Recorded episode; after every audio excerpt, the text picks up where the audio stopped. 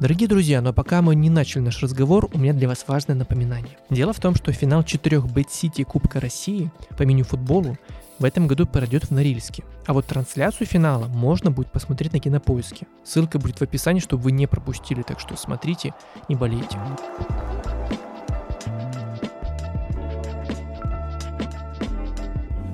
Ну что, дорогие друзья, подкаст «Стык в стык» снова с вами. Меня зовут Александр Карпюк, и сегодня я традиционно представляю моего гостя.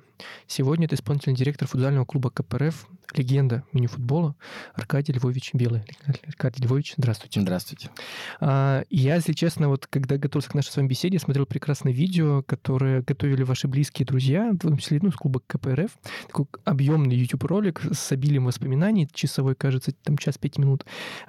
И там многие говорили, что к вам лучше обращаться, ну, обращаются чаще Львович, например, или просто Белый. Это правда? Да, это правда. И действительно, Львович... Э, вообще ко мне так обращались даже в команде, когда я еще играл. Хотя я был одним из самых молодых, но почему-то очень быстро закрепилось вот даже не Аркадий, там, не Аркаши, никак, а именно Львович на меня очень скоро, не знаю, середина 90-х, наверное, стали звать, еще, еще когда я играл, вообще мне было там 23-4 года.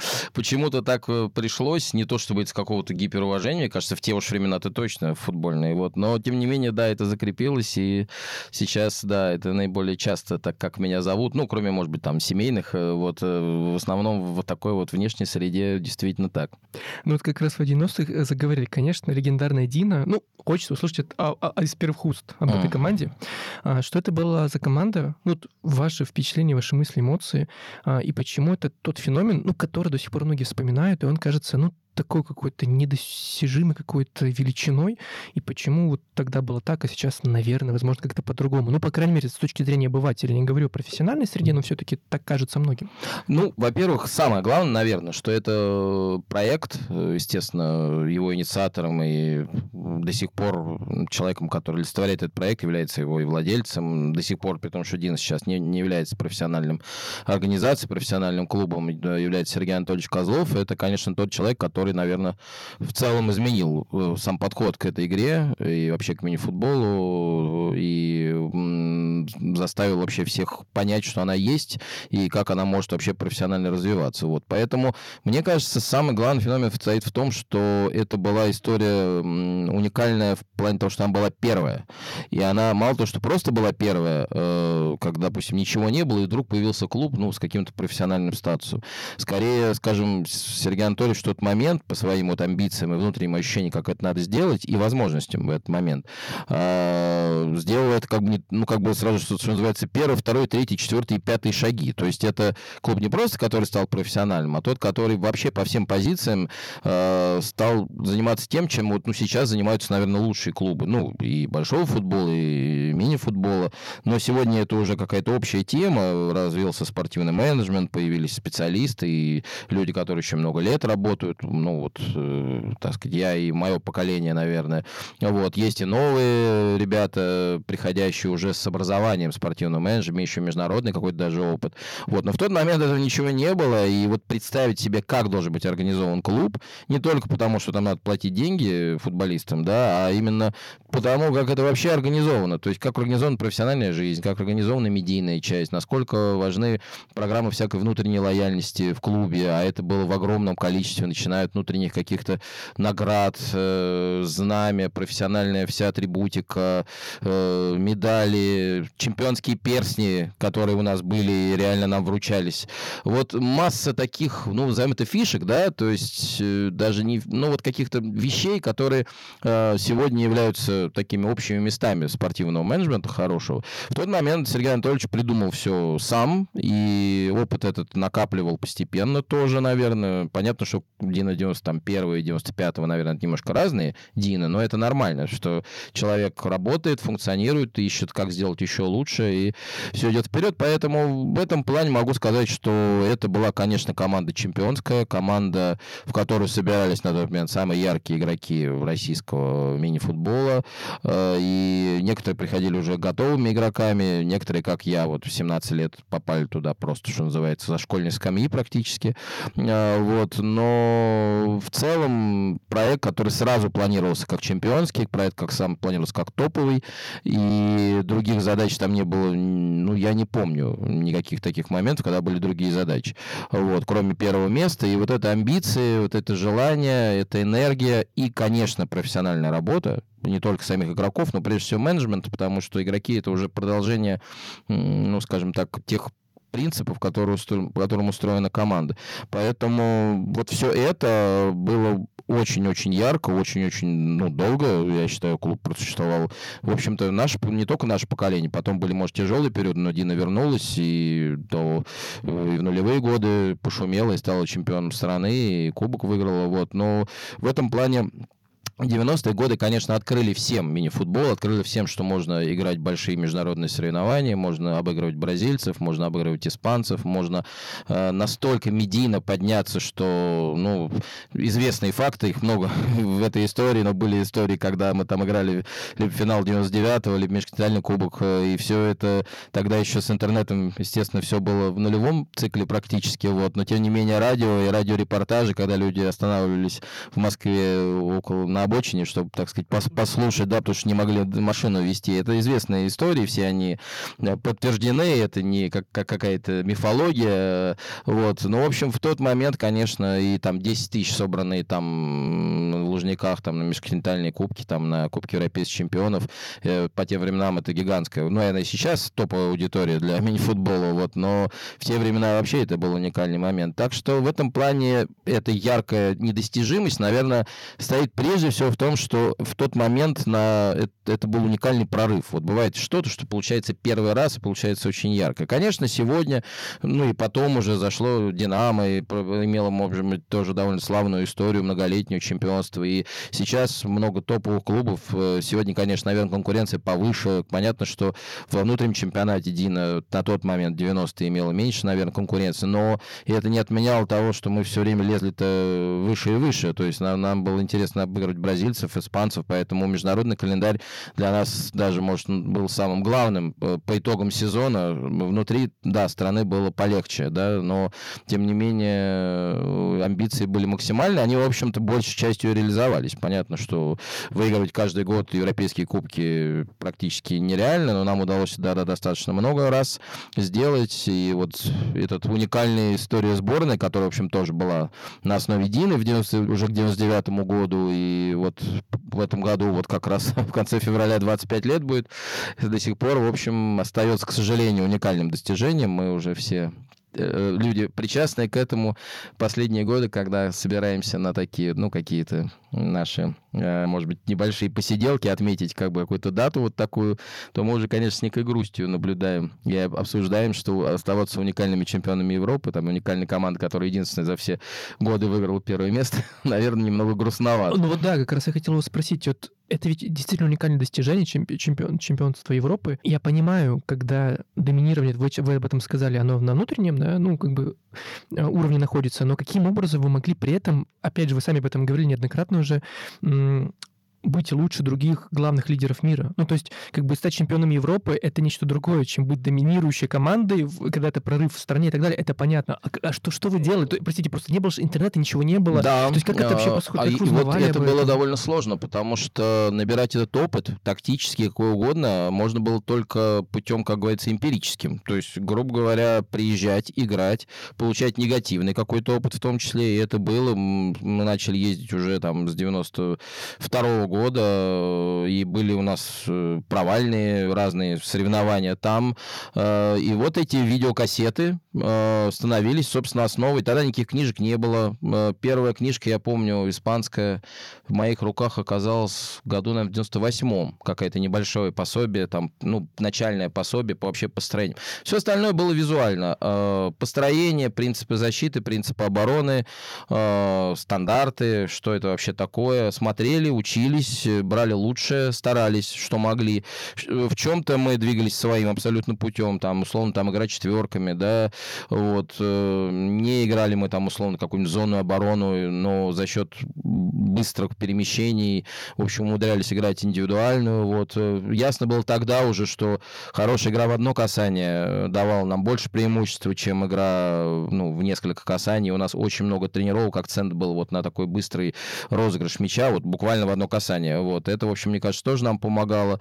Вот. Ну и э, это вот что касается тактических историй. Это ровно подбиралось вот так. Вот все, что записали, все матчи пытались взять не только свои, со всех соревнований, какие только были, и вот кое-как брали, и вот эти кассеты просто вот сидели, буквально разбирали, а что, а почему вот он так, а как это вот бросить мяч там под внешней стороной стопы, эти черпаки вот эти, все, что сейчас это... Тогда это просто была уникальная история, надо было просто стоять и думать, а как же это он под таким углом мячик подбрасывает? Ну вот стояли, крутили сами, копались в этом, нам было интересно. Э, не только, не только организованно с тренерами, но и сами. У нас очень много было внутреннего общения. Вот. Ну и а второе, это то, что мы нас накатывали, и прежде всего Козлов, конечно, ну и в сборной мы играли, накатывали на этом международном календаре, то есть мы регулярно туда ездили, регулярно с этими амбициями, не всегда выигрывали, но вот этот опыт игры международной, вот это давление трибуны, это надо понимать, что приезжая там в Испанию, условно, или Португалию, очень тяжело психологически сразу, потому что это действительно, ну, гигантское давление трибун, э, маленькие залы, большое количество людей, барабаны, вообще все вот эти моменты. Ну, у нас в России так никто никогда не болел. Не против, против нас были полные трибуны, но, конечно, такого давления не возникало. Вот поэтому это, то, к этому тоже надо было привыкнуть. Ну и третье, это максимальный, максимальные амбиции задач. Как вот мы не ну, не хотели, думали, вот хорошо сыграли, но там проиграли. Вот все время с этим было связано. У нас все премиальные все были только за первое место. Если даже оно было второе, и мы сыграли какой-нибудь Кубок Европейских чемпионов и в финале там проиграли, то все, до свидания. Ты, как говорится, мимо, мимо денег. Вот. И вот этот вот амбиции, вот это ощущение, что мы все равно первые, что мы не слабаки, что мы соответствуем этому уровню, вот оно что же не сразу возникло, и не случайно все наши лучшие годы пришлись где-то на 97-го, там, 8-го, 9 потому что мы в пятом году уже выиграли там в Маспаломсе первый Кубок Европейского чемпиона, но это скорее было первое такое яркое какое-то событие, да, а вот уже команды такой маститой мы к 96-му, наверное, году, вот, ну, после 95-го по 99-й стали именно благодаря вот, вот этим вот трем факторам. Наверное, вот их так можно перечислить в такой последовательности, но это, конечно, был, что называется, работа по сравнению с сегодняшним ну, уровнем медийности, возможности получения информации, это, конечно, работа реально на коленке, потому что, ну, ни одной трансляции посмотреть вообще живем было невозможно. Вот, и все это вот эти видеокассеты. Спасибо тем людям, которые придумали видеокассеты. Да. А, а если говорить о современном футболе, ведь последние годы мы наблюдаем такую тенденцию в большом футболе, так называемом, да, что он страдает от какой-то зрелищности, условно. Для этого пытаются создать суперлигу, перепридумывают правила по поводу замен, да, то есть как бы теперь больше замен, там правила офсайда тоже думают, в общем, вар ввели и так далее. То есть как бы какие-то вещи, которые так или иначе должны добавить зрелищности. А какие вообще проблемы мини-футбола и футзала? Потому что ведь, ну, это чисто опять же обывательское общее мнение, что он более интенсивный, он более динамичный, он более, ну, возможно, даже зрелищный. И там бывает такой накалка, ну, до которого, ну, большой футбол по ряду причин не может никак дойти, ну, понятно, потому что параметры поля, физподготовка, длительность матча и так далее, это все сказывается. Но какие проблемы есть у мини-футбола вот в целом у современного? И ну, он же все-таки зрелищный, но как, ну, есть ли что-то такое, да? Я могу сказать, что самая главная проблема, что все-таки есть, ну, что называется, доминирование большого брата. То есть настолько привычки и вообще статус э, вот игры под названием футбол в мире э, давлеет над его как бы малыми формами, да, вот, и пляжным, ну, мини-футбол даже более старый и опытный вид спорта по сравнению с пляжным, э, э, что в любом случае он все время идет прежде всего у чиновников, назовем это так, э, ну, немножечко в хвосте. К нему меньше внимания, меньше э, желания как-то это финансировать. Все время этот статус какого-то младшего брата. Я не очень уверен, что... Были же истории, что мини-футбол, вот этот футзал, вот эта история, что была отдельная организация ФИФУСа, вот, не под эгидой УЕФА, и они, ну, воевали, скажем, впрямую с э, УЕФА, и в итоге УЕФА, конечно, и ФИФА, ну, победили в этой борьбе, и как бы под, под свое крыло это забрали. С одной стороны, это действительно дает какие-то возможности больше объединения каких-то спонсорских пакетов. Я беру ну, большие истории уже FIFA, UEFA, международные соревнования. Вот. Э, с другой стороны, конечно, не дает возможности по некоторым вопросам развиваться различным, прежде всего, соревновательным форматом. Вот у нас международный календарь, он, мы все по калькам, почему пляжный футбол кажется вот сейчас медийно лучше и интереснее, потому что пляжный футбол, что называется, немножко отпустили. У них по многим вопросам, прежде всего по соревновательному формату, куча каких-то идей, вот эти разного рода соревнования, которые э, дают возможность... Ну, сейчас, понятно, нас отрезали от э, международного календаря, но пока это было, мы очень дружим, дружны с Михаиловичем Лихачевым, прям близкие друзья, поэтому я очень хорошо знаю ситуацию в пляжке, вот, и могу сказать, что, конечно, за счет того, что у них появилась масса форматов на клубном уровне, на международном уровне, вот именно соревновательных, это дало сразу толчок разного рода э, спонсорам и вот продвижением и медийной составляющей. Хотя э, ничем пляжный футбол вот так, ну, сходу не лучше, чем мини-футбол. Вот именно слово «лучше» тут не подходит. Не лучше, не хуже. Это просто два очень динамичных вида. Э, вот. У них свои есть нюансы, но оба они, конечно, безусловно, динамичнее, чем большой футбол. Это понятно. Вот. У нас прежде всего соревновательная часть. У нас очень тяжеловесные, с большого футбола форматы. У нас чемпионат мира раз в 4 года, Лига чемпионов даже без разъездов играет только тремя э, клубными такими э, кустами, как говорится, кустовой вот вид, куда все приезжают, отыграют там 3-4 дня группами, и только финал четырех более-менее продается как отдельная история. Хотя уже давно разговор идет, что надо делать, естественно, с разъездами, надо делать матчи везде, чтобы клубы... И уже клубы есть, которые есть. Ну, вот все это было до двухлетней давности всех понятная история. Сейчас мы как бы на... туда не допущены временно. Вот. Но это проблема, и мы ее много обсуждали с менеджером УЕФА, потому что мы в Москве проводили вот этапы Лиги Чемпионов, вот когда э, КПРФ у нас сыграла уже, вот я как менеджер это делал, вот, и много общался с э, представителями УЕФА, вот, и ФИФА, но, конечно, все вроде понимают, что надо, но делается это очень медленно пока что. И это вот что касается организационной, потому что возможности каких-то новых форматов, оно тут же дает э, возможность движения, на, развитие на клубном уровне, развитие чемпионата мира, там, который, или у Европы, которые могли проходить там раз в два года, да, да и каждый год могли проходить на каком-то. Каких-то создания новых лиг, форматов, где больше матчей домашних, больше матчей интересных каких-то, вот, не знаю, противостояний, возможность там противостояния, условно, там впрямую Испании и России, там, под какими-то форматами. Тут идей очень много, вот, но все они не форматны с точки зрения регламента. Вот регламент FIFA и UEFA предполагает такой календарный план, вот, и он жесткий до невозможности, и, к сожалению, очень-очень тяжело двигается. Вот сколько не пытались мы с этим бороться и пытались писать письма. Э, внутри России тоже, ну, вот что мы можем играть? Чемпионат России, Кубок России, ну, вот сейчас Кубок Лиги, вот новообразованная история, вот первый год сейчас э, будем проводить в новом формате. Наверное, будет интересно вот сейчас в феврале. Вот. Но это такой стартовый проект. Надеюсь, что и разовьется. Но больше тут возможностей, больше внутри никаких нет. Международного календаря, естественно, никакого сейчас нет. Но его, в общем, честно говоря, и не было. Играла одна-две команды. Играли два-три э, каких-то зоны там, да, каких-то какие-то зоны в течение там. Это первый половин сезона, то есть там, условно говоря, октябрь, ноябрь, и потом, если дошел до финала четырех, то в мае. Вот и весь международный календарь.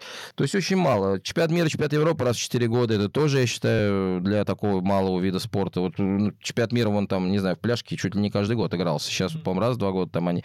Вот, но все время какие-то соревнования у нас с этим были большие проблемы. Что касается самого футбола, то, в принципе, если говорить вот о проблемы какой-то чисто игровые, да, вот правил, да, вот мы затронули вопрос, то Тема, конечно, дискуссионная, вот, но, на мой взгляд, э, все-таки э, ограничивает достаточно большая сейчас жесткость вот как бы доминирования отбора над созиданием вот в правилах. То есть, мне кажется, все-таки вид... Он и так, в принципе, у нас достаточно ну, результативный. Я не могу сказать, что вот мало матчей там на 0-0, на 1-1, там, в принципе, забивают много. Но все-таки, мне кажется, где-то отбор, э, ну, вот возможности вот подкатов, вот этих блоков, э, все это немножечко убирает меняет вот составляющую, вот ну, то, о чем... Ну, в большом футболе, в принципе, тоже об этом много разговоров, что один в один там, условно, не так легко обыграть, что человек техничный не, не так много может проявить себя, а проявляет себя в основном в команде, потому что вот, ну, трудно с этим э, проявлять это мастерство.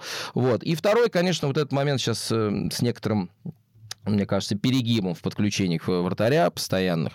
Вот. Это все-таки, с одной стороны, дает возможность, ну, как немного пляжному футболу нас при, приближает, потому что, ну, приход вратаря, это сразу какая-то атака.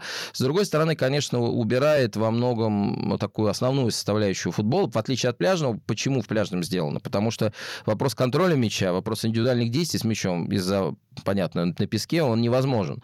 Но у нас э, пропадает вот огромное количество взаимодействий, связанных с выходом из-под прессинга, с возможностью команды каким-то образом прессинговать и забирать мяч в этом прессинге, что-то делать. То есть сейчас очень игра ушла как бы от, вот от этих моментов, потому что много вратарь подходит, много вратарь участвует, и мне кажется, это немножко объединяет игру, вот, э, ну, скажем так, количество технико-тактических действий, которые тоже могли бы быть интересны, оно немножко сокращается. Хотя понятно, что это превращается в атаку ворот постоянную, что может быть для, так сказать, обывателя, может быть, где-то даже и хорошо, да, ну, просто много ударов, много атак, вроде как, неважно, как они там дошли до ворот, вот, но мне, как вот человеку, как бы старой формации, назовем так, наверное, который вот начинал этот мини-футбол когда-то там в 91 году, вот, мне кажется, что все-таки здесь немножко перегиб, если я бы не сказал, что это надо запрещать, но придумать, может быть, какие-то немножечко ограничения, чтобы э, это было чуть-чуть поменьше, скажем так, чтобы была возможность таких естественных историй игры 4 на 4. Ну вот, пожалуй, так. А если говорить о России, ну вы частично говорили, и в основном аргументы, которые вы проводили, они касались ну, организационных моментов, скажем так, именно в России. То есть, по вашему мнению, чтобы условный мини-футбол ну, дать ему, что ли, какой-то некий новый виток развития, необходимо, наверное, пересмотреть э, первый календарь, да, организационные моменты, и в целом тогда это позволит зрителю, во-первых, более активно за ним следить, а, и все, то есть как бы в этом главная как бы составляющая, ну, которая помогла, скажем так. Я да? думаю сейчас, что, ну, просто Россия не может, мы же все-таки, нас отделили от УЕФА и ФИФА, но объективно скажем, что мы сегодня все равно в этой парадигме. Мы уважаем все законы, мы четко находимся под этой эгидой, пусть мы там и не играем сейчас. Вот. И, конечно, все-таки надо начинать как бы с головы, как говорится. Российский футбольный союз и сегодня и Суперлига российская не в состоянии вот как бы самостоятельно, без решений ФИФА и УЕФА, каким-то образом вводить какие-то новые форматы прям совсем. Если они случатся, тогда да. Но в России действительно достаточно насыщенный сейчас календарь, с учетом того, что сейчас большой большие, в любом случае, заложены окна FIFA и УФА в календаре, хоть они сегодня действительно выглядят немного номинальными, потому что, ну, объективно приходится играть только какие-то товарищеские матчи, искусно придумать себе историю, и, конечно, это, ну, снижает общую ценность вот всего этого происходящего. Но, тем не менее, окна FIFA и UEFA официально заложены. У нас в России играют в том числе легионеры, которые уезжают за сборную играть.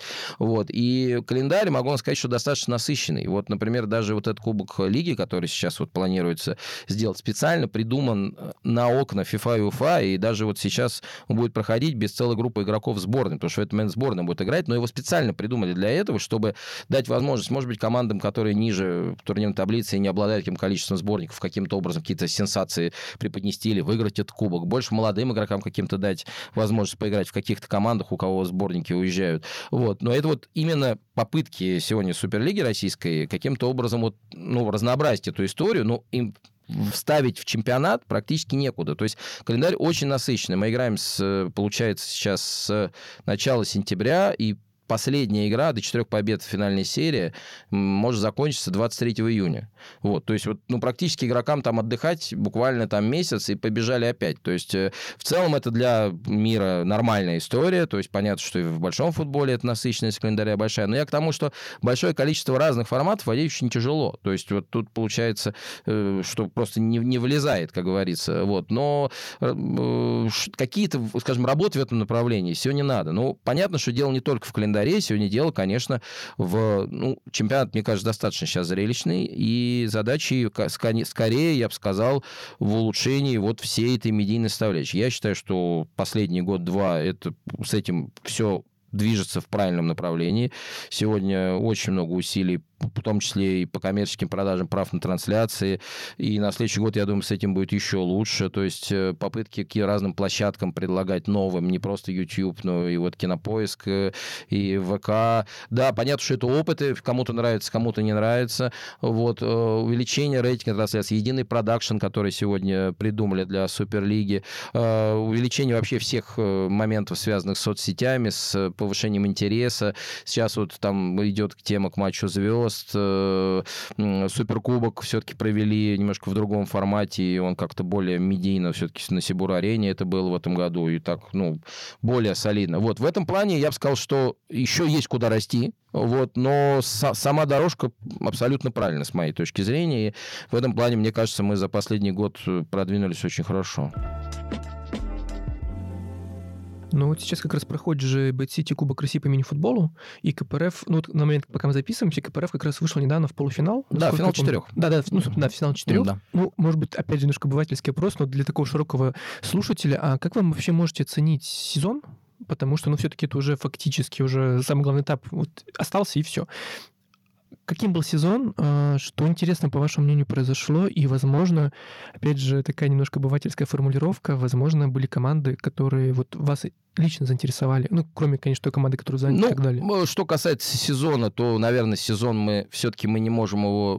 Подводить итоги 23-го довольно тяжело, потому что у нас пе- переходящий сезон, и скорее надо, наверное, говорить о сезоне 22-23, потому что этот сезон, ну, сейчас середина сезона, только второй круг начался, и финал четырех еще впереди, и Кубок Лиги впереди, все еще впереди, скажем, плей-офф весь впереди. То есть, что касается то- того сезона, то, ну, что тут про КПРФ говорить, мы стали чемпионами страны, тут э, как бы без комментариев, это прекрасное, шикарное достижение, э, большим трудом наших футболистов и тренерского штаба, так сказать, завоеванное. Вот, КПРФ не проиграл ни одного матча в плей-офф, то есть в целом заняла в регулярке первое место. Ну, в общем, сезон, вот который, конечно, минусом является только одно, что Лиги чемпионов теперь нет, и, конечно, это во многом э, так, э, ну, бьет психологически, но что делать? Сегодня все в этой ситуации. Вот. э, Что касается команд, то, ну, вот, наверное, в этом году уже, вот в новом сезоне, я бы сказал, ну, конечно, прогресс сам главное Тухта. Это безусловно. Вот. И, пользуясь случаем, большой респект э, э, Виталию Габуеву, президенту клуба. Мы очень много лет дружим, и команда разные периоды проходила, была в самом начальной стадии. Вот, и, в общем, много информации он за эти годы впитал, полезной для себя, как развивать клуб, что делать. И, в общем, сейчас, мне кажется, они двигаются, двигаются в очень хорошем направлении, они сейчас ярко очень идут. Понятно, что не факт, что они там главный фаворит сезона, хоть они сегодня там и на первом месте. Понятно, что команды к плей-офф там, ну, опытные, многие подойдут э, немножко в другом состоянии. Понятно, что для них это все очень свежий прорыв. Вот, но то, те планы, о которых я знаю э, изнутри, и они, в общем, наверное, еще будут и дальше развиваться. Вот, поэтому Ухта, конечно, безусловно, самый яркий э, период вот этого уже сезона.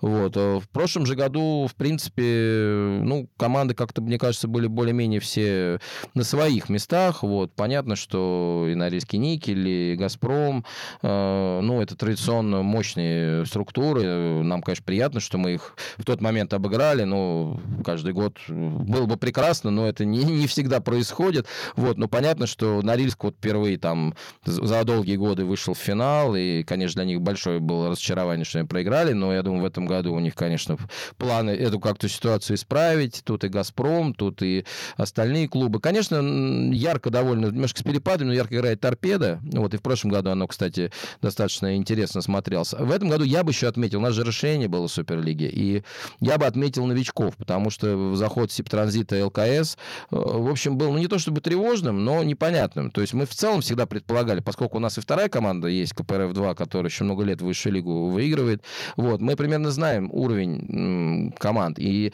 мне тоже всегда казалось, что все-таки команды могут конкурировать. Вот те, которые были первыми в высшей лиге, ну, по крайней мере, заходить и не быть здесь мальчиками для битья однозначно. Вот. Но это как-то не случалось, команды как-то не особо шли, но вот удалось каким-то образом, создав немножко новые там структуры, вот э, Суперлигу, какие-то новые немножко финансовые отношения, эти команды как-то смотивируют, чтобы они все-таки в Суперлигу стали заходить. И они зашли, и, конечно, был вопрос в первой плане сезона, а как это будет? И несмотря на то, что они, конечно, все равно внизу турнирной таблицы, но тут чудес-то сразу не образуется никак, но тем тем не менее, такое количество интересных матчей. Сип-транзит там впервые вот 6 очков э, отдал дома, это мы сейчас вот обыграли их. Это в первый раз за первый круг забрал практически по одной игре везде, ну вот, по крайней мере, дома у себя. ЛКС очень много ярких матчей выдал и продолжает выдавать. Да, понятно, что эти команды, ну, не будут сейчас ставить задачу, что там зайти в тройку сразу же, но как команды заходящие, вот нет ощущения, что кто-то их там, не знаю, постоянно там в 5-6 мячей там обыгрывает, и такое безнадега какая-то. Вот этого нет. Количество ярких матчей увеличилось, и я надеюсь, в следующий год еще пару команд зайдут, есть к этому тенденции, и мы, может быть, уже даже, может быть, уже перейдем на какой-то другой формат, может быть, не спаренных матчей, не знаю. Но это будет зависеть от, от количества команд, конечно, но тенденция к этому есть. Знаю, что и есть несколько команд выше лиг, которые, ну, ставят себе, по крайней мере, такую задачу. Вот им теперь уже интересно, лига стала более открытая, более медийная, более какая-то такая скажем так, живая во всех отношениях, и в том, числе, в том числе с точки зрения результатов этих команд. То есть эти команды в состоянии а, больше количества побед. Мы, когда мы заходили когда-то давно КПРФ первый год, у нас мы набрали одно очко ровно за весь сезон мы сыграли одну ничью. То есть вот это был, наверное, переломный год-два первый в Суперлиге, когда, ну, понятно, руководство ну, не может радоваться таким результатам. Но, дай, слава богу, вот терпение, так сказать, всем нашим учредителям и руководителям, что я-то как мог, как человек футбольный, объяснял, что без этого мы никак не пройдем, но не все всегда слышат. Вот здесь не только услышали, но и дали время, дали возможности поработать, и вот потихонечку мы выросли. Поэтому я говорю, командам заходящим сегодня, вот сегодня зашли Септразит и ЛКС, они выглядят вполне конкурентно. Вот, так что это вот что касается каких-то оценок, да, вот э, того сезона, ну и половины этого сезона, хотя все самое главное, конечно, впереди, да. А если говорить об игроках, это, опять же, классическая формулировка, молодые, перспективные, да, интересные, возможно, из вашей команды, не из вашей команды. Ведь мы понимаем, что, несмотря на опыт и закалку, все таки важно, чтобы в любой вид спорта приходили ребята из школ любых, и чтобы вы их находили и так далее, потому что, ну, по-честному говоря, в большом футболе мы уже плюс-минус понимаем, как устроена вся эта скаутская история, но мини-футбол немножко терра инкогнито, и интересно понимать, как они вообще попадают, и на кого, самое главное, стоит обращать внимание вот сейчас. Э, да, в этом плане у нас, скажем так, более, ну как это, спортивный, футбольный вид спорта, потому что действительно у нас вот этой составляющей, ну так, не будем ее раскрывать сильно финансовой, да, вот связанной со скаутскими делами, у нас ее, конечно, ну, в разы меньше, если вообще она в каких-то ситуациях и есть. Сегодня с этим все совсем неплохо. Э, есть большое количество теперь уже профильных центров, не только с Тюменью сегодня хедлайнер этой истории, они много лет, дай бог им здоровья и дальше. Э, вот. Э, но сегодня уже практически все клубы Суперлиги системы эти наладили. Нам в Москве с этим тяжелее, потому что в Москве открывать школы — это отдельная угу. процедура. Да, все сложно вот. долго. Но мы, тем не менее, есть у нас молодежный проект «Красная гвардия». Вот сегодня мы пригласили тренера молодежной сборной, у нас работает Сергея Абрамова. Вот в этом плане мы тоже движемся, селекцию ведем, и у нас вот эта группа 17-18-летних человек сегодня есть. Из нее явно прорастет какой-то. Это что касается КПРФ. Что касается в целом, то сегодня и Ухта, и Сыктывкар, и э, Сургут. Э, в Ханты-Мансийске открылся ЮКИОР, прекрасный центр, мини-футбол с прекрасной инфраструктурой, но они, по-моему, сегодня все-таки сотрудничают больше с Сургутом, с Факелом. Ну, и это, собственно, хорошо, вот, потому что они там ну, рядышком находятся. Вот. Сегодня в школе имени Еременко в Новом Уренгое чудесно себя чувствуют, и тоже о них там даже амбиции, может и вверх идти. Проходит юниор-лига. А, вот. На следующий год, думаю, она будет еще лучше, потому что она, видимо, уйдет под эгиду Российского футбольного союза и будет вот аналог детской футбольной лиги. Вот. И в РФС мы вот общались с Митрофановым, э, ну, собирались руководители клубов. Вот, э, скорее всего, это точно будет. Э, вот, и уже это, так сказать, еще новый виток. Вот. И это сегодня профильные школы. Сегодня действительно можно говорить о том, что приходят ребята, абсолютно занимавшиеся этим видом спорта, ну, по крайней мере, там последние, там некоторые по десятилетний цикл есть, у некоторых э, его нет, но там 3 4-5 лет последние, вот на выпуске, они занимаются именно мини-футболом, вот, и приходят в команды уже абсолютно нормально. Сегодня такого засилия легионеров или натурализованных э, иностранцев э, в России нет. Да, есть клубы, там и наш клуб не исключение, которые используют, но есть клубы, которые вообще их не используют. И сегодня во многих клубах играют там, вот сейчас с Септранзитом мы играли, там несколько даже 17-летних ребят играют, вот, э, ну, может быть, они не основные, но, по крайней мере, играют. Вот мы знаем, что там э, Синара играет давно уже без иностранцев, Тюмень чаще часто. Вот новая генерация. Но вот Ухта сейчас немножко тоже сделала некий крен в сторону привлечения иностранных игроков. Но опять у нас доминирования в этом плане нет. Три, три игрока в заявке, четыре игрока в заявке, три на игру. То есть в целом остальная вся группа это игроки, которые должны участвовать. Сегодня в Суперлиге есть правило о добавлении молодого игрока, не старше там 2002 года рождения. А, вот, ну, каждый год это будет, соответственно. То есть э, обязательно молодой игрок должен быть заявкой на игру. Выпустил ты его, не выпустил, но, по крайней мере, это место лучше будет, чтобы оно у тебя было функциональным, а не дежурным. То есть надо искать и человека, который у тебя хотя бы там, ну, как-то будет подключаться, а не просто, что называется, уменьшать свою заявку. То есть в этом плане усилия Суперлиги Российского футбольного союза тоже направлены на то, чтобы э, молодежь росла. Но я к тому, что самое главное, культура. Вот я как человек там с 90-го года в этой системе э, могу сказать, что культура детского, юношеского э, мини-футбола. Раньше это просто приезжали команды, ну, большого футбола, ну, детский футбол там неважно, они вышли на, на площадку, поиграли 4 на 4, там, мячи побросали. Сейчас это абсолютно нормальная игра. Это ребята строятся, взаимодействуют и действуют так же, как действуют их большие, так сказать, команды. Вот. И в этом плане мне кажется, что это сейчас прекрасная история. Она... Вот я вот как раз за будущее вот в этом плане мини-футбола вообще не беспокоюсь сейчас, потому что сейчас реально э, это, это есть. Это есть не, не на уровне, я говорю, в какой-то момент прям буквально сценарий Тюмень, и все перечисления закончили. Ну, Дина, Диновская академия, которую мы еще там, я тоже к ней имел отношение там в нулевые годы. Вот, да, Диновская академия тоже вот в какой-то момент это был такой прорыв. А, вот, ну вот, пожалуй, раз, два, три. Сейчас я могу вот на пальцах двух рук, наверное, не насчитаю центров, где реально этим занимаются. Понятно, что в местах, где доминирует большой футбол, не везде получается мини, но вот у нас, что называется, как на восток, с Западом тяжелей. Вот. Э, а что касается вот Востока, вот, например, в Санкт-Петербурге или в Москве, похвастаться, честно могу вам сказать, нечем. А, вот. Тут большое количество разных школ, и вот с точки зрения мини-футбола именно детского, детско-юношеского, с этим тяжело. Вот. Ну, мы, мы свои усилия какие-то предпринимаем, но это локально, это не на уровне вот э, системы. А вот что, чем дальше на восток, тем все, все лучше. Вот вы как раз обозначали клубы, сейчас об этом говорили. Географически даже понятно и видно, что чаще всего это, ну, по-честному, регионы с таким суровым, серьезным климатом. Да. Ну, а, соответственно, там и, и там с большим футболом заниматься. тяжело. И да. из-за этого, собственно, там появляется... Да, однозначно, потому что чистая инфраструктура, ну, понятно, понятно что строить там манеж в Красноярске, э, я имею в виду большие футбольные манежи эти полноразмерные, но это, понятно, уникальная история. Так не будет везде, это очень затратно, очень сложно, и э, потом это, ну, один манеж, это одно поле, ну, в него не воткнешь, как говорится, целый цикл десятилетний спортсменов, еще надо, чтобы профессионалы играли.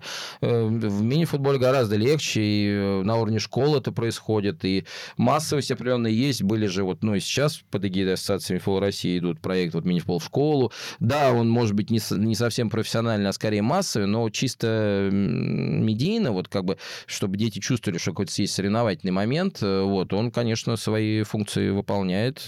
И действительно, на Востоке с этим легче, потому что любой маленький зал, я достаточно, ну, часто езжу с разного рода мастер-классами, встречами э, уже много лет, вот, и поэтому по России я ситуацию знаю, до Камчатки доехал, и, и там знаю ситуацию. Поэтому вы там даже маленький зальчик, э, буквально небольшой, э, где 3 на 3 даже можно играть всего лишь, это уже все равно повод, ну, по крайней мере, до какого-то возраста нормально расти, нормально технически, технически заниматься, и сегодня, слава богу, во-первых, с обучение тренеров потихонечку началось, уже мини-футбольные программы пошли. Уже появилась категория вот С, появилась категория Б, семинары э, разного рода вот по обучению. Плюс, естественно, если тренер все-таки молодые стали проходить тренеры, которые все-таки с интернетом на «ты», э, и сегодня, ну, если у тебя есть достаточная пытливость, найти материал, даже визуальный или методический, ну, немножко, так сказать, некоторые на иностранном языке, но, по крайней мере, смотреть, анализировать матчи. Сегодня трансляции всех матчей, все матчи юношеской лиги, э, всех матчей дублей, всех матчей Суперлиги. Это в доступе, это все, все матчи тотально транслируются. Вот, и есть появились методические ресурсы даже у нас вот уже по футзалу, то ребята ведут. Это не уровень э, федерации, это уровень каких-то вот э, пытливых, как говорится, подвижников в этом плане, которые уже стали собирать этот методический материал. Есть прям упражнения, есть видео. Я уж про Бразилию, Испанию не говорю. Там это добра, вот только что называется, залезай и смотри. Вот, поэтому в этом плане вот как раз э, им удобнее. Условно, Камчатки, если ты... Раньше, допустим, работали какие-то старые учителя физкультуры, допустим, они вообще с этим интернетом никак не могли работать. Сегодня я точно могу вам сказать, что там появились ребята, просто молодые ребята, вот, которые вот закончили где-то играть, пришли в детский э, мини-футбол и реально совершенно спокойно все оттуда черпают для себя, всю эту информацию.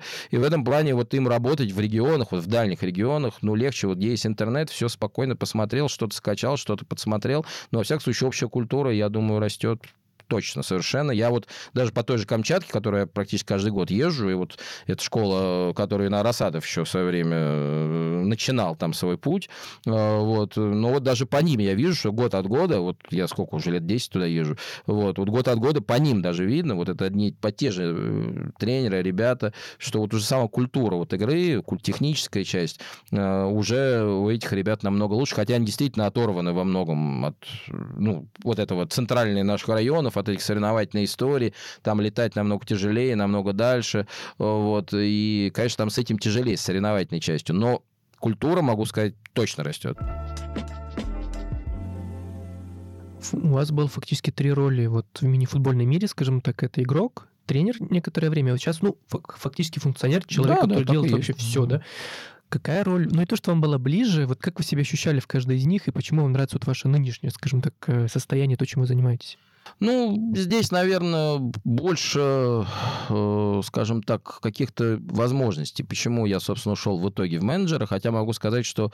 Нет, играть, конечно, честно могу сказать, в любом случае, ну, поскольку это еще время молодости, естественно, уже когда тебе там за 50, э, ты, естественно, вспоминаешь самые яркие моменты, а яркий момент — это игра, конечно, э, молодости игра. Поэтому, конечно, по-прежнему, если меня спросили, чем бы ты хотел в мини-футболе больше всего заниматься, играть, тренировать или управлять, я бы, конечно, сказал играть. Это понятно. Игра, но это первичная история, ее уже из головы ни в какие годы не выкинешь. Вот. Но так, в целом, могу сказать, что период у меня не такой большой был тренерский. Э, интеллектуальный, я считаю, мне он был очень интересен. Э, но мне все-таки показалось на каком-то этапе, что э, ситуация с менеджментом, он не менее интересен и все-таки немножко более подконтролен тебе. Все-таки тренер, я сегодня в взаимодействии с тренерами всегда очень аккуратен, поскольку сам проходил эту историю. Аккуратен в плане уважения к ну, к некой зыбкости их работы. Это правда, потому что действительно, если бы футбол был вычисляем, футбол был абсолютно подконтролен и понятен, то э, интриги и вообще соревновательного процесса не было. Поэтому и у тренера, конечно, бывают периоды, в которые он, ну, где-то ошибается, где-то вроде бы и не ошибается, но что-то не идет. Это очень сложная командная история с командной психологией, и, и не всегда это от тренера зависит. А иногда и от тренера, но за ошибки часто тренер расплачивается мгновенно, далеко не не, не во всех клубах, но мы это прекрасно знаем, так, так, так, такой функционал у него. Вот, поэтому, конечно, эта работа такая, ну, очень сложная в плане какой-то стабильности, я бы сказал. То есть, чтобы быть стабильно топовым тренером и все время иметь возможность работать, нужно очень много усилий внешних, потому что не, не, как бы обычный тренер, проходящий много клубов, который вот меняет их, то есть вот редко кто, как там Фергюсон, проработает. Ну, да, да, вот, да, вот, ну, бывает, конечно, там и э, там у нас тоже вот там в системе, там, ну, не знаю, Михаил Александрович Маркин вот работает сколько лет работает, столько и работает. Вот. Ну, не первую команду возглавляет, но неважно. А, вот. Э, и э, в этом плане мы как-то стараемся тренерам аккуратнее относиться, но далеко не везде так происходит. И, естественно, могут и уволить просто потому, что даже не то, что виноват, а просто автоматически первым делом тренер за любую ситуацию отвечает. Даже часто, возможно, это не его проблема, но, тем не менее, традиционная история — это отставка тренеров. А найти себя, и сегодня именно в мини-футболе, ну, прям скажем, не так легко. То есть э, найти позицию, найти возможность тренировать, найти возможность э, двигаться за границей, ну, с ней трудно, вот, э, скажем, уехать куда-то работать другие. Хотя это тоже происходит сегодня. Наш тренер есть там в Казахстан, в Белоруссию, я знаю, опыты есть и в Киргизии. Э, вот, в этом плане, ну, разные ситуации возникали. Не в Европу, но, по крайней мере, такие моменты есть. Но это все очень сложно. И вот в какой-то момент мне все-таки показалось, что эта история интеллектуально не менее интересная, чем менеджмент, безусловно. Вот. И она как-то ближе к площадке, ближе к игре, да, то есть ты там все время внутри. А, вот. Но, тем не менее, как-то мне показалось, что нужно более как-то планово двигаться, пытаться как-то более устойчивую, что ли, ну, не знаю, карьеру делать как-то. Вот. И в этом плане, только в этом плане, вот менеджмент как-то э, ну, победил, что ли, вот эту, эту, эту вот тренерскую историю. Хотя, могу сказать, вот у меня не такие там позитивные уж сильно опыты были в тренерском части. Там, ну, я один потренировал там сезон, вот, потом немножко, так сказать, съездил там в Азербайджане, поработал там с чемпионом Азербайджана. Ну, несколько раз здесь в КПРФ, там, на первых этапах, пока там тренеры менялись, нельзя сказать, что я был прям главным тренером исполняющим. То есть, в принципе, не так много у меня этих историй, вот, но э, это интеллектуально это было интересно. Вот, могу точно сказать, и, и сейчас было бы интересно. Но все-таки на какой-то фазе победил, победил менеджмент. Ну, тем более, что это еще и дает возможность еще четвертую ипостась не назвали. Все-таки я по-прежнему немножко с, с телевидением и журналистикой взаимодействую, да, и мне это тоже достаточно нравится. И тоже, кстати, был момент, когда надо было тоже выбирать, когда я работал на канале «Спорт», э, вел там федеральную программу, и было понятно, что это возможная нормальная журналистская карьера, вот, но тем не менее вот был параллельно э, сначала в Академии Дины, потом уже вот КПРФ в э, первой фазе. И в какой-то момент действительно надо было реально выбирать. Вот. И все-таки вот в этот момент тоже, опять же, победил менеджмент, но тем не менее от журналистики я не ушел, комментирую потихонечку и ну вот, да, как раз хотел спросить, а, все-таки читающего футболиста, простите, все еще воспринимается как оксюморон.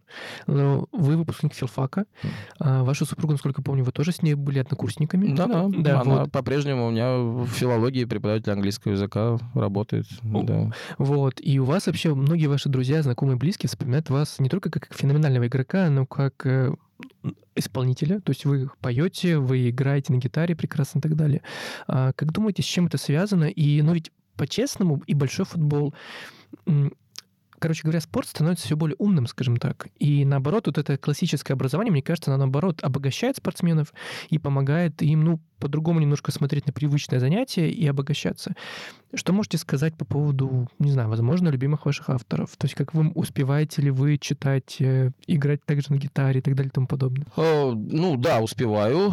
Э, понемножку читать меньше, наверное, больше сейчас все-таки как-то видео контент занимает, скорее, хотя действительно я поклонник больше все-таки все равно старого всякого кино, какая-нибудь золотая коллекция Мосфильма у меня по-прежнему, и не только Мосфильма, но вообще того времени, э, э, всех великих режиссеров, э, вообще европейских, вот, мне это все более интересно, читаю чуть меньше сейчас, если ну, из современного, в общем, честно говоря, почти ничего. Ну, какой-нибудь Щегол. Э, вот, э, вот из, ну, из того, что я, может, прочитал там за последнее время. А так я тоже, если перечитываю, то, в общем, что-то из старого. Обожал всегда Стругацких с детства, вообще фантастику. И, конечно, вот все фантастическое, этот период и Брэдбери, и, э, и Азимов, и вот, вот это всегда очень любил. Ну, классику, естественно, тоже, там, не знаю, Анна Каренина, это вообще мое любимое произведение классическое.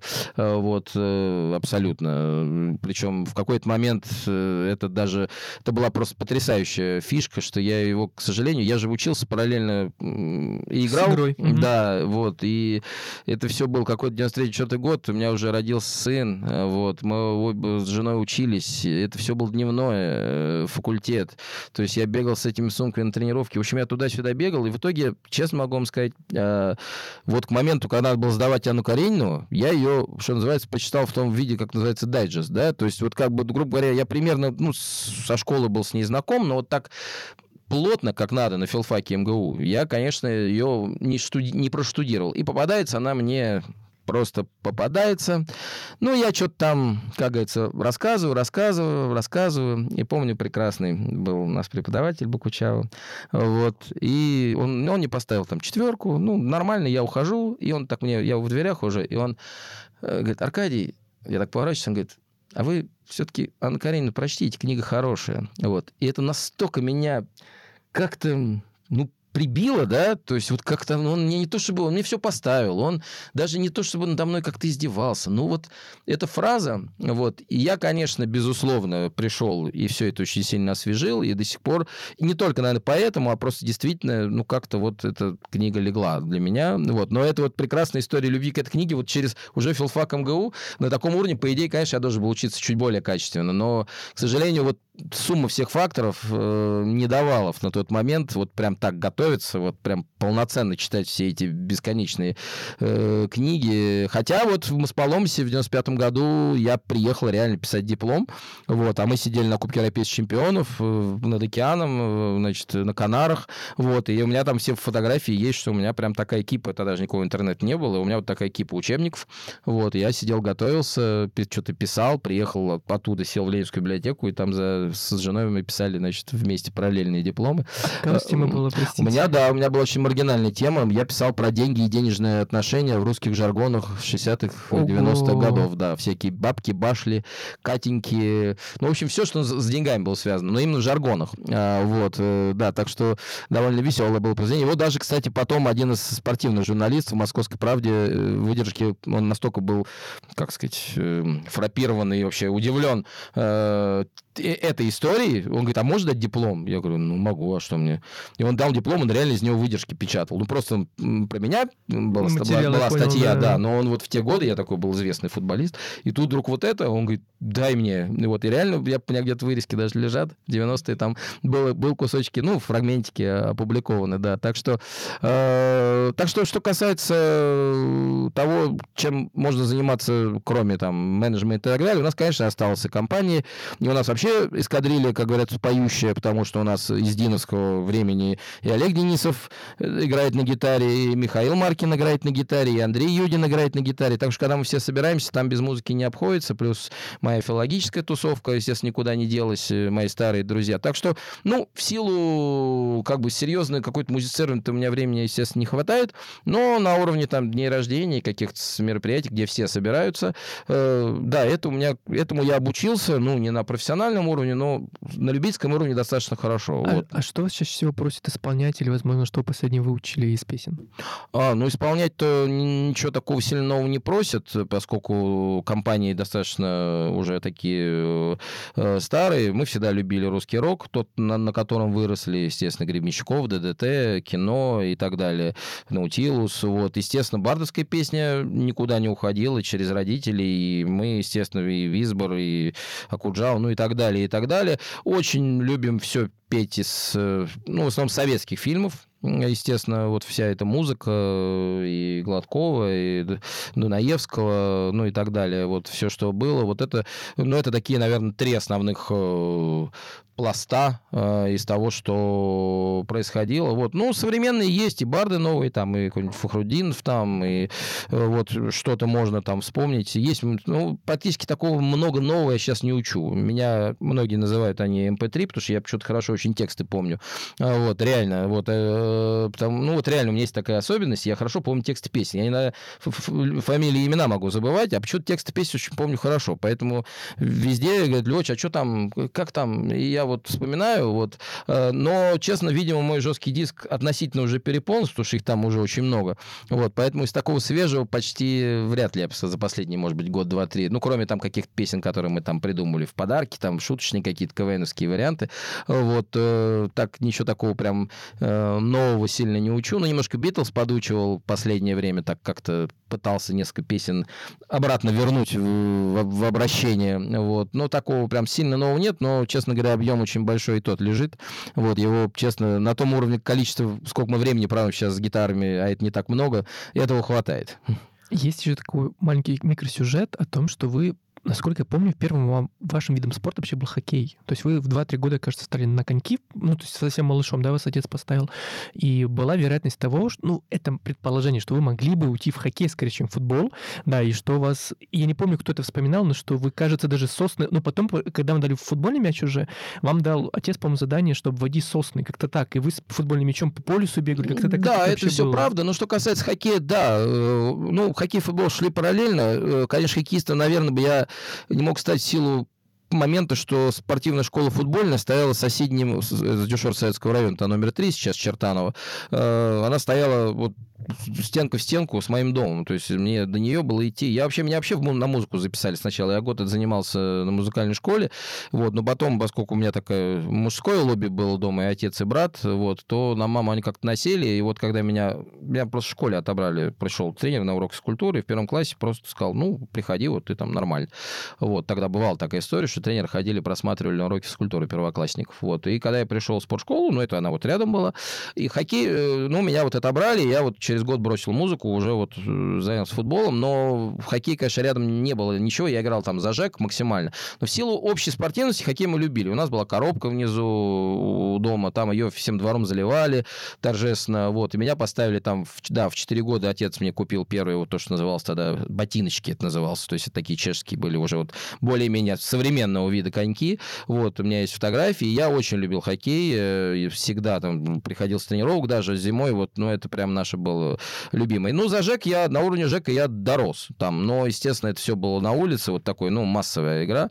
Вот. Потом, сейчас вот, кстати, даже времени не хватает, очень много приглашают, сейчас же в Москве это очень развито, даже и по ветеранскому уровню, вот, можно играть в хоккей, там многие у нас ребята совмещают, но, честно, вот просто времени не хватает, вот еще, ну, всю эту амуницию, все это с собой куда-то возить, играть, вот, мне ну, на футбол-то времени мало, ну, я имею в виду самому поиграть где-то, вот, а уж прям хоккей не получается, но я хоккей действительно любил, это правда. А что касается сосен, да, это реальная история. Это мы жили, ну, на даче, вот, и там такой сосновый был лес, и да, и вдруг почему-то отец мне придумал, так я с мечом все время возился, вот, э, он говорит, а давай вот сосны обводить. Там же корни, очень удобно, но это именно нужен был сосновый лес, чтобы не было травы, вот можно было бегать. И он говорит, давай вот прям на время, давай вот ты быстро-быстро будешь там вот э, мяч. Ну, естественно, он там скачет, корни деревьев, все такое. Так что да, это реальная история. Мне, кстати, почему-то очень нравилось вот это упражнение, да.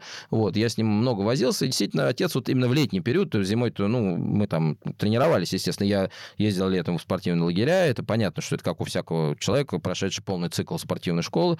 Но были моменты, когда мы были на даче, вот, и да, и вот такие, такое он придумал мне упражнение, так что, да, вот это вот сквозь сосны история, да, я до сих пор очень ярко ее помню, это хорошее воспоминание. Вы еще мастер тостов. Ну, многие говорят, что на праздниках вы можете вот лаконично, красиво Ну, это в силу, понятно, все-таки филологическое образование никуда не деть. Я и в целом из семьи, ну, родители у меня врачи, э, и такой, ну, как бы книг много дома было, и потом, понятно, и брат у меня филолог, он у меня наш 7 лет старше, вот, э, и я как-то поступил на филфак. Ну, понятно, что умение говорить, вот какие-то речевые навыки, естественно, они э, образовались, потом, естественно, они усилились в плане плане работы, пока я журналистом поработал, когда я комментировал очень много, ведь когда канал э, «Спорт» еще тогда образовался, я там, у меня был рекорд, я откомментировал весь тур премьер-лиги, то есть не было комментаторов, и мне первую я комментировал в прямом эфире, а потом мне всю ночь ставили подряд кассеты, у них был ну, вот не было вот день комментаторов. Ну, только начиналось все. Понятно, что сегодня я не отношусь к гуру там комментаторского цеха, это, понятно, не моя основная деятельность. Вот, но тем не менее, вот умение говорить, умение формулировать, умение что-то делать, умение, например, там работать в эфире, когда тебе дают предсезонный турнир Манчестер Юнайтед, а там нет ни фамилии, ничего, ни, ни, ни составов. Э, и играют они с, с китайцами, например, какими-то. И ни составов, ничего нет. У тебя просто 22 no-name спортсмена бегают, и тебе надо каким-то образом держать текст. Ну вот не называя там ни одного имени, не зная ни одной фактуры, там, ну, понимаешь, что это только рядом Манчестер, вот, ну и то там молодежный состав какой-то Манчестер, который ты, естественно, тоже нигде в интернете в те времена найти не мог. Ну, в общем, таких вот историй было много. Это все, что касается навыков, э, там, умений где-то без, суфлера работать, хотя, честно говоря, я за время, э, ну, вот, своей карьеры, мне кажется, не отточил до конца это искусство, вот, и Дим Губерниев тогда еще, ну, помоложе, и не такой мастер, как комментатор, мы с ним там тогда тоже вместе работали, вот, он всегда говорил, да что ты паришься? Я, говорит, вот когда на ТВЦ работал, я, говорит, вообще никакого суфлера не было, вот все вот просто, он, его просто не включали. Вот он, у него этот навык был, и он и сейчас остался, конечно, ну, понятно. Вот, но вот он мне тогда еще, я помню, это я-то был еще такой, ну, начинающий совсем. Вот, но я к тому, что тосты как бы это продолжение возможности формулирования своих мыслей в какой-то такой где-то нормальной компактной форме. Что такое тост, в принципе? Ну, грузинский тост — это менее компактная форма, да, менее компактная форма. Ну и тоже, кстати, у нас есть представитель Бесогу Рамж Заидзе, вот, э, так сказать, настоящий грузин во всех смыслах этого слова, поэтому от него тосты не менее, не менее яркие. Вот, так что в этом плане, я думаю, что тост тут не отдельная история, просто это умение в целом строить тексты, но это я уже действительно за эти годы, конечно, научился. Ну вот в конце нашей беседы как раз хотел бы вас попросить произнести, ну, мини-тост, что ли, который был бы связан с вашим клубом, с карьерой, с чем угодно. На ваше усмотрение. Можно строчка из любимой песни, можно короткая формулировка, как угодно. Ну, именно в виде тоста, да? да? Э, ну, тогда, раз уж это то я хотел бы выпить э, за то, чтобы все-таки славное имя э, мини-футбольного клуба и спортивного клуба КПРФ многие годы ассоциировалось с успехом, и не только чисто с победами, а с ощущением того, что это очень солидный, правильно двигающийся и очень уважаемый клуб. Вот это уважение, которое мы, в принципе, сегодня уже, дорогие друзья, получили. Вот. Я бы хотел, чтобы многие годы при слове э, спортивный клуб КПРФ внутри каждого, кто это произносит, может быть, если даже он не болеет за эту команду, это была бы не какая-то радость от того, что клуб там выигрывает, но, по крайней мере, было ощущение уважения к этому клубу. Вот уважение достичь гораздо тяжелее, мы его сегодня уже имеем, но я надеюсь, что еще очень-очень долгие годы э, мы сможем этот уровень уважения поддерживать. Так что всем э, причастным к мини-футбольному клубу и спортивному клубу КПРФ удачи, здоровья. Праздники наши только-только закончились новогодние, так что всех э, с этими праздниками и, дай бог, э, счастья и процветания любимому клубу. Да, спасибо вам большое за разговор. И напоследок очень важное напоминание. Дорогие слушатели, как вы помните, финал четырех Кубка России по мини-футболу пройдет в Норильске. Да, и как я вначале говорил, трансляцию финала можно будет посмотреть на Кинопоиске. Вы, пожалуйста, не забудьте. Ссылку мы оставим в описании к этому выпуску подкаста, так что вы точно сможете его посмотреть. До скорых встреч и спасибо, что слушали нас.